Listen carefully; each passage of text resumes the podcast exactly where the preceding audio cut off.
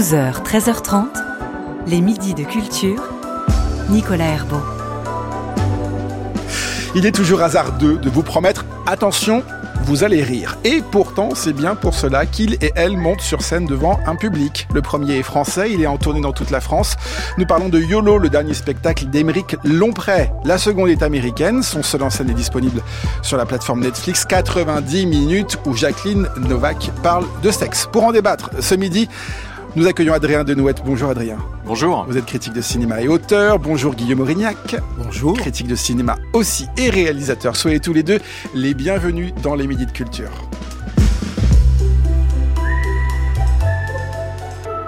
Et on commence donc par YOLO, le dernier spectacle de l'humoriste Émeric Lompré.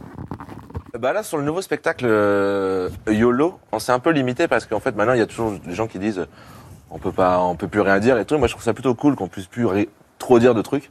Ah oui? Ouais, parce que quand on voit les spectacles des années 90, même les émissions de télévision, où il y avait beaucoup de blagues un peu euh, homophobes, euh, racistes ou miso- misogynes surtout. Donc là, on s'est un petit peu, on a essayé de faire un spectacle, hein, comme on dit, un peu woke. Et du coup, je trouve ça cool de, on peut plus rien dire. Un, Et c'est plutôt pas mal. Un spectacle un peu euh, woke, dit-il, un spectacle éclairé. Donc, Émeric Lompré dans C'est à vous, c'était sur France 5. L'humoriste s'est-il assagi On demandera à nos critiques dans un instant. Alors même s'il parle de misère, de précarité que le propos est clairement engagé, notamment sur le mal logement, Émeric Lompré a essayé de ne pas tomber dans la caricature et dans les clichés avec ce nouveau spectacle où il incarne donc un personnage sans abri, drôle, un peu fou, qui erre dans la rue à la recherche de son chien. L'occasion de réfléchir sur ces mots de la société. Avec son co-auteur et également metteur en scène, Pierre-Emmanuel Barré, il dit s'être inspiré de ces gens qui parlent tout seuls dans la rue, qui interpellent les passants. Il parle d'une folie douce. Un spectacle moins bourrin, assume- assume-t-il, mais dont le propos politique reste fort, montée du fascisme, racisme, sexisme, malbouffe, isolement, bref. Lompré se dit plus nuancé et passe aussi une bonne partie de ce spectacle à se moquer de lui-même. N'est-ce pas une preuve de maturité pour un humoriste, Adrien Desnouettes It. Si, bien sûr, et je pense que le mot maturité convient très très bien à ce que j'ai vu, Euh, parce que euh, c'est assez amusant d'ailleurs qu'en préambule on cite euh, un extrait d'une interview où il, euh, il aborde le contenu de son spectacle. Euh, et d'ailleurs un peu c'est un peu l'intro que vous venez de faire. Vous venez d'aborder le contenu de son spectacle, et c'est évidemment il faut qu'un spectacle ait du contenu, notamment un contenu politique. C'est un peu le, le pari de ce style d'humour qui est teinté de politique. Néanmoins, c'est pas ça que j'ai retenu moi de la de, de vraiment de ce que j'ai vu. Euh, Émeric Lompré, d'abord, je précise, pour tout le monde n'est pas obligé de le connaître. Peut-être que vous l'avez un peu entendu passer, notamment euh, chez les voisins de France Inter sur des chroniques euh, le dimanche soir. Et Émeric Lompré, c'est vraiment euh, le, le ça s'inscrit dans une tradition, mais je dirais même une, tra- une tradition très très vivante actuellement, avec des têtes d'affiche, de l'humour teinté de politique comme ça, et dont il est à mes yeux, dont il était déjà à mes yeux avant que je vois le spectacle, un peu le plus convaincant. Et là, vraiment, ce que je tenais à dire, c'est que ce que j'ai vu sur scène, en termes de performance, en termes de, euh, de vraiment d'actes. Mais alors, vous de- parlez de- du de jeu, c'est présence scénique. C'est ça, c'est vraiment ce que j'ai envie de mettre en avant. C'est-à-dire qu'avant même le contenu sur lequel on va revenir évidemment, qui est très intéressant, tout ça, à la limite, c'est pas le plus intéressant en fait. Le plus intéressant, c'est vraiment que j'ai assisté à euh, au spectacle d'un humoriste dont je ne m'attendais pas à ce qu'il ait une telle désinvolture dans sa maîtrise. La désinvolture pour moi, c'est vraiment le signe, le symptôme d'un humoriste parvenu en état, en état de grâce. Une espèce de bête de scène qui se permettrait d'être extrêmement naturel alors qu'il est évidemment sous le masque d'un personnage euh, parfaitement maîtrisé tout ça. Mais c'est-à-dire qu'on est dans un mélange de grande maîtrise de son personnage qu'il peaufine depuis des années. hein. Si vous suivez un peu Émeric Lompré, en fait, ça fait plusieurs années qu'il fait du pas, du stand-up mais de l'humour de scène, plusieurs années qu'il fait de la chronique, et j'ai vraiment l'impression qu'on est arrivé. Enfin, je ne vois pas où il pourrait aller plus haut en termes de présence scénique et en termes aussi peut-être qu'on y reviendra. Il faut vraiment le dire en termes d'osmose avec son public. C'est incroyable. Alors justement, Vraiment. Adrien Denot, on va revenir évidemment sur le sur le fond, sur la forme. Guillaume euh, Aurignac, on a effectivement l'habitude pour le grand public de l'entendre euh, chez nos amis de France Inter. Euh, ces chroniques qui sont euh, des chroniques audio, on peut parfois le voir sur des vidéos aussi, mais alors là sur scène, ça ressemble à quoi Et est-ce que vous aussi ça vous a marqué? Alors ça ressemble à ce que fait Émeric Lompré depuis des années en fait. Pour alors moi j'ai une petite anecdote, c'est que la première fois que je l'ai vu, c'est sur un tout petit plateau de stand-up qui s'appelle le Mokiri, qui est un bar dans le 20e arrondissement, de Paris en- voilà de Paris, où il y a une toute petite estrade et euh, le public se masse dans le bar. Et euh, il est arrivé sur scène et il y avait une jeune femme qui avait allongé ses jambes sur l'estrade. Il lui a chassé euh, la jambe d'un seul coup en lui disant dégage de ma scène. Et évidemment, tout le monde s'est marré à ce moment-là. Et cette petite anecdote, elle raconte quoi? Elle raconte une sorte de, de, de brouillage que fait constamment Émeric Lompré, à la fois sur son personnage. Est-ce que c'est son personnage Est-ce que c'est lui qui est agressif comme ça? Et il se permet d'être agressif parce qu'en fait, il dégage énormément de sympathie, Émeric Lompré. C'est quelqu'un qui est extrêmement attachant. Et donc, il se permet d'être un petit peu agressif avec son public et de le vanner. Et le deuxième brouillage, c'est un brouillage entre constant entre la scène et le public. C'est quelqu'un qui ne veut pas être sur scène face à un public, mais qui rentre. D'ailleurs, il le fait dans son spectacle. Il va, il va à l'intérieur des, des euh, de, de, la salle. Il euh, marche même sur les gens euh, qui sont assis dans la salle et s'amuse avec ça. Et effectivement, comme, comme le dit Adrien Desnouettes, il y a une sorte de désinvolture totale. Il est extrêmement à l'aise. il traverse vraiment ce champ-là de la performance, du spectacle, de manière très simple, très tranquille, très calme et euh, ce qui lui permet de mettre en place son personnage. Et son personnage, c'est quoi? Parce que avant, effectivement, de, de, de, parler de la question du fond, c'est vraiment la forme qui fait tout l'humour d'Émeric de, Lompré. Et son personnage, c'est quoi? C'est qu'en fait, on ne sait jamais s'il est un beauf ou si quelqu'un qui commente un beauf. Et donc, est-ce que ces blagues, c'est des blagues de beauf ou est-ce que c'est des blagues sur un beauf qui fait des blagues? Et c'est ce brouillage-là qui est passionnant chez lui. Le problème, c'est que quand il fait ce deuxième spectacle, il y a ce petit côté ce petit travers qui est un travers de l'époque, de vouloir mettre un peu à bas le masque et de dire voilà j'ai une sensibilité je comprends les choses euh, une sensibilité de gauche une sensibilité sociale et à un moment il y a un petit décalage vers la fin du spectacle où il devient un peu sérieux un peu poétique et il perd il abandonne cette espèce de brouillage là qui est essentiel dans son humour je trouve. Vous n'aimez pas l'émotion Guillaume Aurignac euh, ben, Pas comme ça, en pas, fait. Pas à ce moment-là du spectacle et, pas comme ça. Euh, Adrien Desnouettes, sur ce brouillage de personnages, à quoi ça sert d'avoir un personnage dans un spectacle? Ici donc, ce personnage du sans-abri qui est à la recherche de son chien. Si on est nous-mêmes déjà un personnage, si j'écoute bien ce qu'a dit euh, Guillaume Aurignac. Alors d'abord, je je suis pas tout à fait d'accord avec euh, cette espèce de brouillage dans le personnage. Je pense que le pacte tacite est parfaitement compris par son public. Nous sommes face à quelqu'un de très intelligent qui joue un idiot sympathique, extra lucide, dans la tradition des grands idiots, j'ai presque envie de dire voltairiens, qui pointent du bout de leurs doigts euh, la, la, le, le, dérisoire et ce qu'il y a de ce que l'on peut tourner ou le ridicule de nos travers. Ça, c'est, je vois pas tout à fait, si vous voulez, un, un jeu vraiment euh, qui irait euh, sur une vraie incertitude entre le premier et le second degré, comme on pourrait trouver chez d'autres personnages de seul en scène, comme Jérôme Commandeur, où vraiment la ligne est un peu plus difficile à trouver. Euh, là, je pense que Émeric Lompré est dans un pacte tacite avec son, son public. Le public a parfaitement compris le jeu d'Émeric Lompré. Après, euh, j'ai pas tout à fait ressenti les limites euh, que, que, que, que, que signale Guillaume. Pour moi, les limites, elles sont inhérentes à son, à son, à son show, elles sont inhérentes à son style, et elles sont inhérentes en fait à l'humour politique. Et je trouve qu'Émeric Lompré, hélas, j'espérais un peu ça. Je trouve qu'Émeric Lompré ne parvient pas à sublimer cette matière et surtout à aller au-delà de la limite de l'humour politique. La limite de l'humour politique, elle est très simple, c'est qu'en fait, vous faites vous êtes à un moment vous naviguez forcément dans une forme de démagogie humoristique. Il y a forcément des saillies, de, des signes de reconnaissance et de prédilection avec votre public sur le terrain de l'opinion. Je vais vous en donner un très simple. Le spectacle joue euh, joue sur un personnage de punk à chien, voilà, donc quelqu'un qui est en fait dans la misère et le personnage le personnage d'Émeric va pointer du doigt tout un tas de euh, voilà d'aggravation de la misère en France et tout ça, des choses qui sont sur lesquelles voilà un terrain, je veux dire, c'est très difficile d'être insensible à ce qu'il raconte et qui est plutôt bien vu et bien formulé. Sauf que il va s'autoriser aussi des saillies que j'appelle démagos, euh, disons en direction d'un public ciblé qui ne serait pas nous, qui ne serait pas notre communauté avec laquelle on va rire. Je pense par exemple à deux saillies très précises qui reviennent très très souvent sur le public du l'électorat du Front National. vraiment on va se moquer de ce public-là, ça n'est pas nous. Et euh, à un moment on va y avoir comme ça une saillie un peu gratuite, vraiment très très forte de gratuité sur euh, Cyril Hanouna, espèce de fils de pute.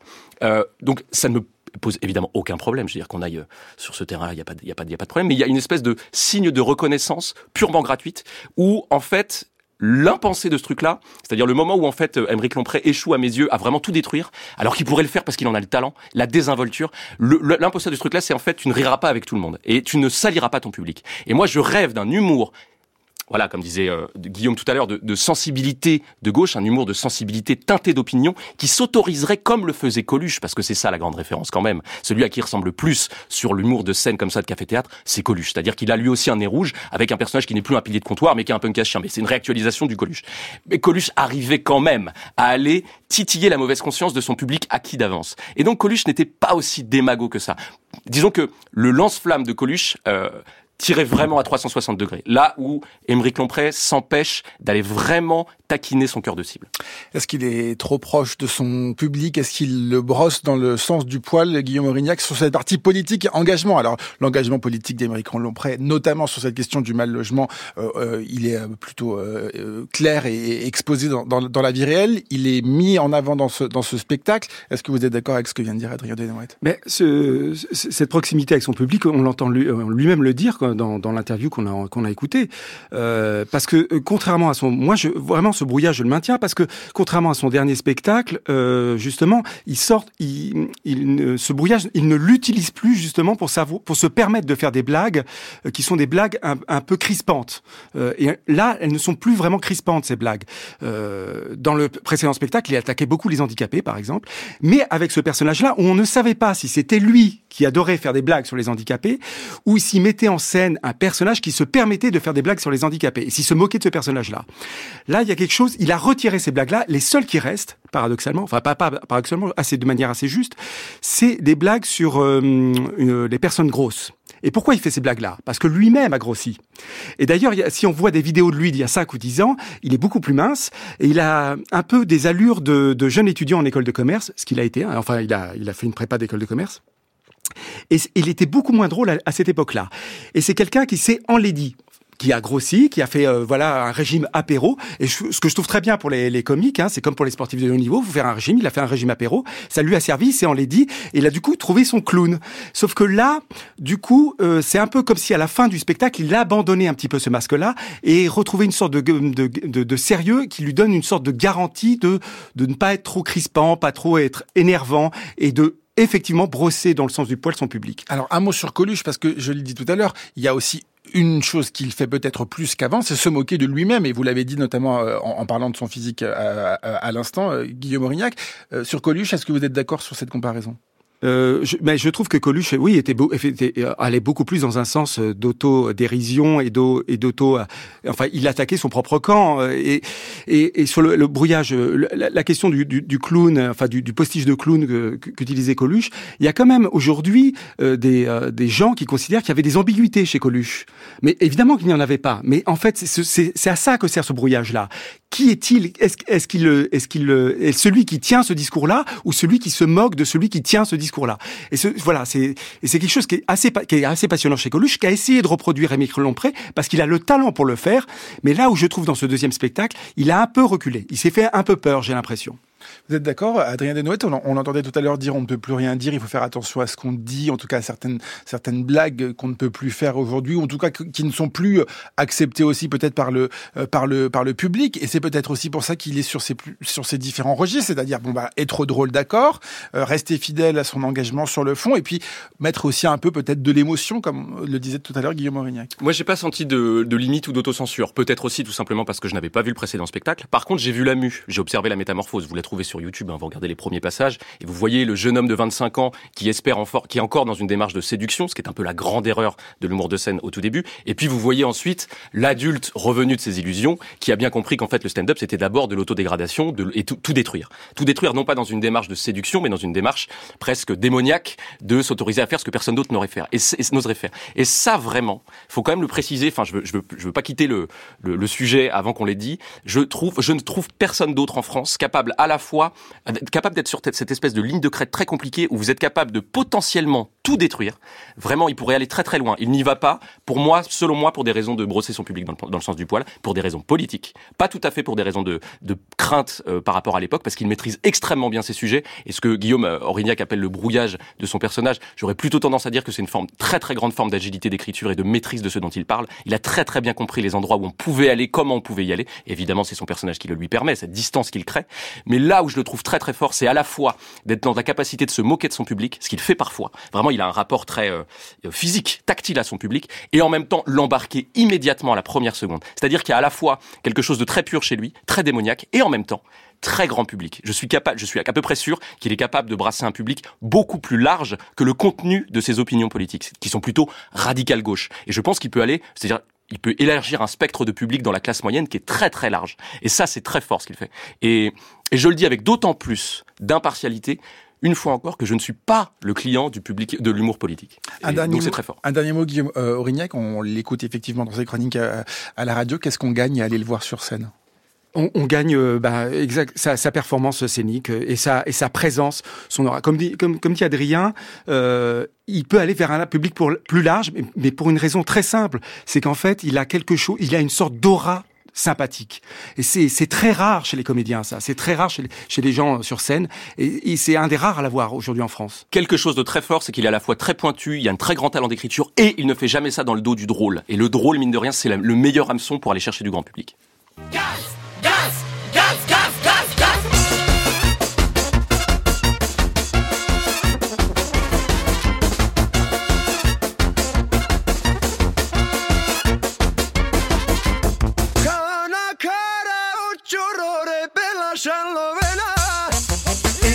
Le dernier spectacle d'Emeric Lompré s'appelle YOLO. C'est en tournée dans toute la France. Il est également tous les mercredis à l'Européen à Paris et puis il sera aussi à la Cigale à Paris également les 24 et 25 mai ainsi que les 14 et 15 juin prochains.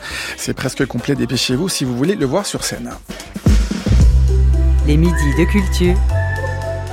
Nicolas Herbeau. Allez, on voyage euh, ce midi dans ce débat critique spécial humour. Nous partons aux États-Unis, à New York, au au Town Hall, où a été enregistrée cette représentation de Jacqueline Novak, humoriste américaine, dont le spectacle est disponible sur Netflix. What is the penis to me? What is its nature? Well, it's tender.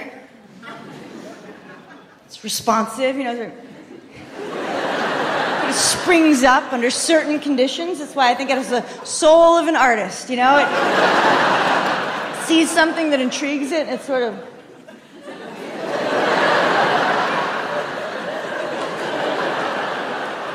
It fills with inspiration. And it is a filling to me. It is a filling to me much more than it is a erection. I think erection's a little architectural for what's happening there.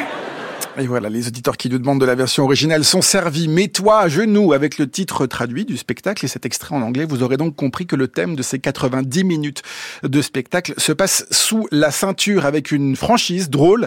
Jacqueline Novak parle de fellation, une histoire intellectuelle et intime de cet acte sexuel. Ce sont donc ces rapports intimes homme-femme qu'elle essaie de, de déconstruire avec un regard parfois très théorique. C'est d'abord le début de, de, de ce, cette aventure pour elle, mais aussi en s'attaquant aux symboles, à la symbolique et mots. Pourquoi le sexe masculin est comparé en permanence à un serpent Pourquoi il faut revoir les termes de pénétration et d'érection Elle en parle euh, dans l'extrait. Pourquoi aussi les organes féminins euh, ne sont pas toujours euh, bien nommés et bien abordés Et pourquoi leurs les métaphores qui les désignent sont aussi passées au crible de, de l'humoriste L'humoriste qui a connu aux États-Unis un très grand succès avec ce spectacle depuis 2019, une tournée à guichet fermé. Elle a également été nommée pour la meilleure performance solo C'est une cérémonie qui récompense les spectacles produits à New York. Avez-vous, vous aussi, Guillaume Aurignac, succombé à ce succès de Jacqueline Novak? Oui, oui, j'ai beaucoup aimé le, le spectacle et je, trouve que c'est la preuve une fois de plus que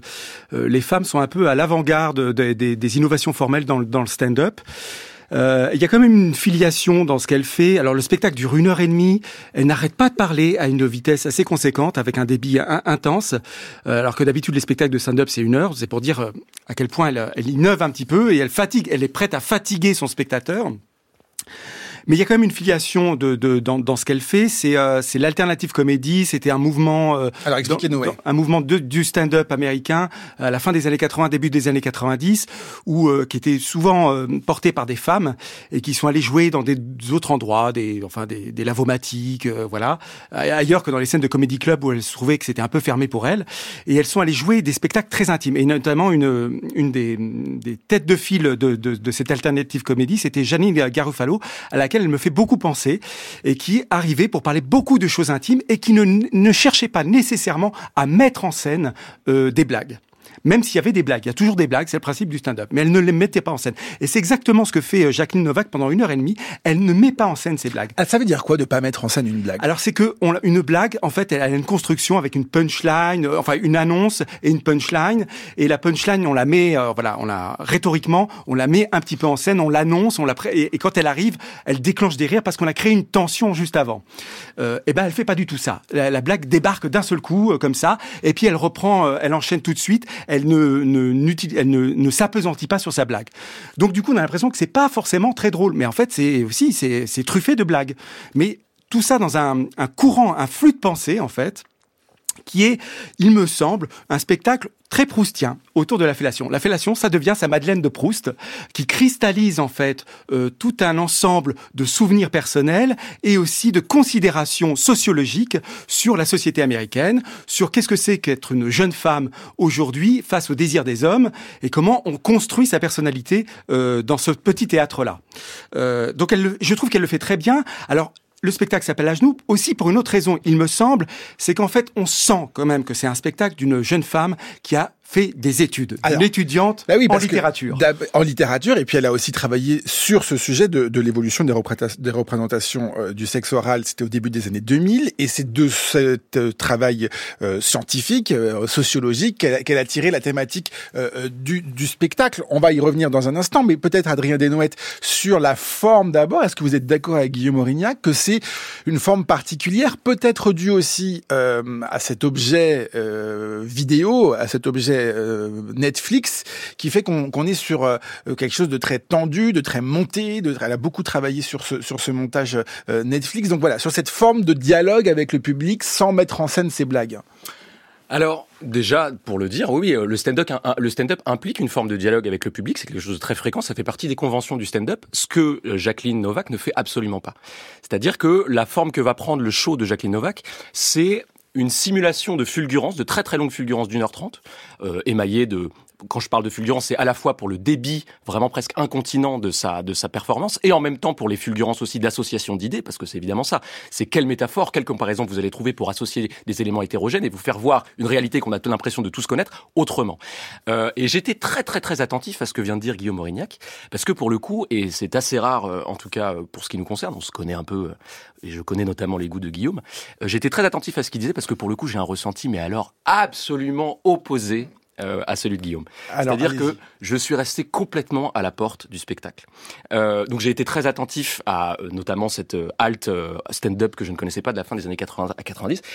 Et je, je, trouve ça très intéressant. Le problème, c'est que dans la forme que ça prend, ça prend un volontarisme de faire. C'est-à-dire qu'il y a une forme de volontarisme qui est très antipathique, qui est celle de ne pas jouer le jeu du stand-up, ne pas jouer le jeu exactement comme disait Guillaume tout à l'heure, de la construction classique d'une blague avec une punchline, c'est-à-dire une mise en effet, une mise en scène de votre propos pour que elle atteigne au plus le plus de monde possible et qu'elle surprenne votre public. Euh, Jacqueline Novak va tellement vite, elle est dans cette espèce de flux de conscience très incontinent, tellement rapide qu'on est beaucoup plus dans une forme de démonstration de force intellectuelle qui fatalement et là, je suis presque désolé parce que dans, dans les intentions, j'ai envie de dire que je salue, je très très fort. C'est-à-dire sur 1h30 d'un tel débit, c'est incroyable, mais fatalement, ça ne me fait pas rire. C'est-à-dire que ça se fait tellement dans le dos du drôle, dans le dos de la, de, de, du rire, que je me sens constamment pris de haut par quelqu'un qui fait semblant de se mettre à nu pour mieux me montrer à quel point il est, il est éduqué. Et je vais vous dire pourquoi c'est très intéressant euh, du point de vue formel. Parce qu'en fait, ce qu'elle fait, c'est prendre un sujet euh, vulgaire, bas, la fellation en fait, hein, le sexe, et le traiter comme quelque chose d'assez novateur, avec un point de vue novateur et surtout un angle novateur. Moi, je vais vous en parler comme personne d'autre ne vous en a parlé. Euh, le problème, c'est qu'il y a quelque chose d'un peu antipathique à vouloir euh, vernir euh, euh de, de, sa science un sujet euh, qui relèverait du bas corporel. Et là où je vais vous dire qu'il y a un problème, c'est qu'en fait, il existe exactement le même spectacle sur la même plateforme qui a été fait quatre ans plus tôt par quelqu'un qui s'appelle Nicky Glazer.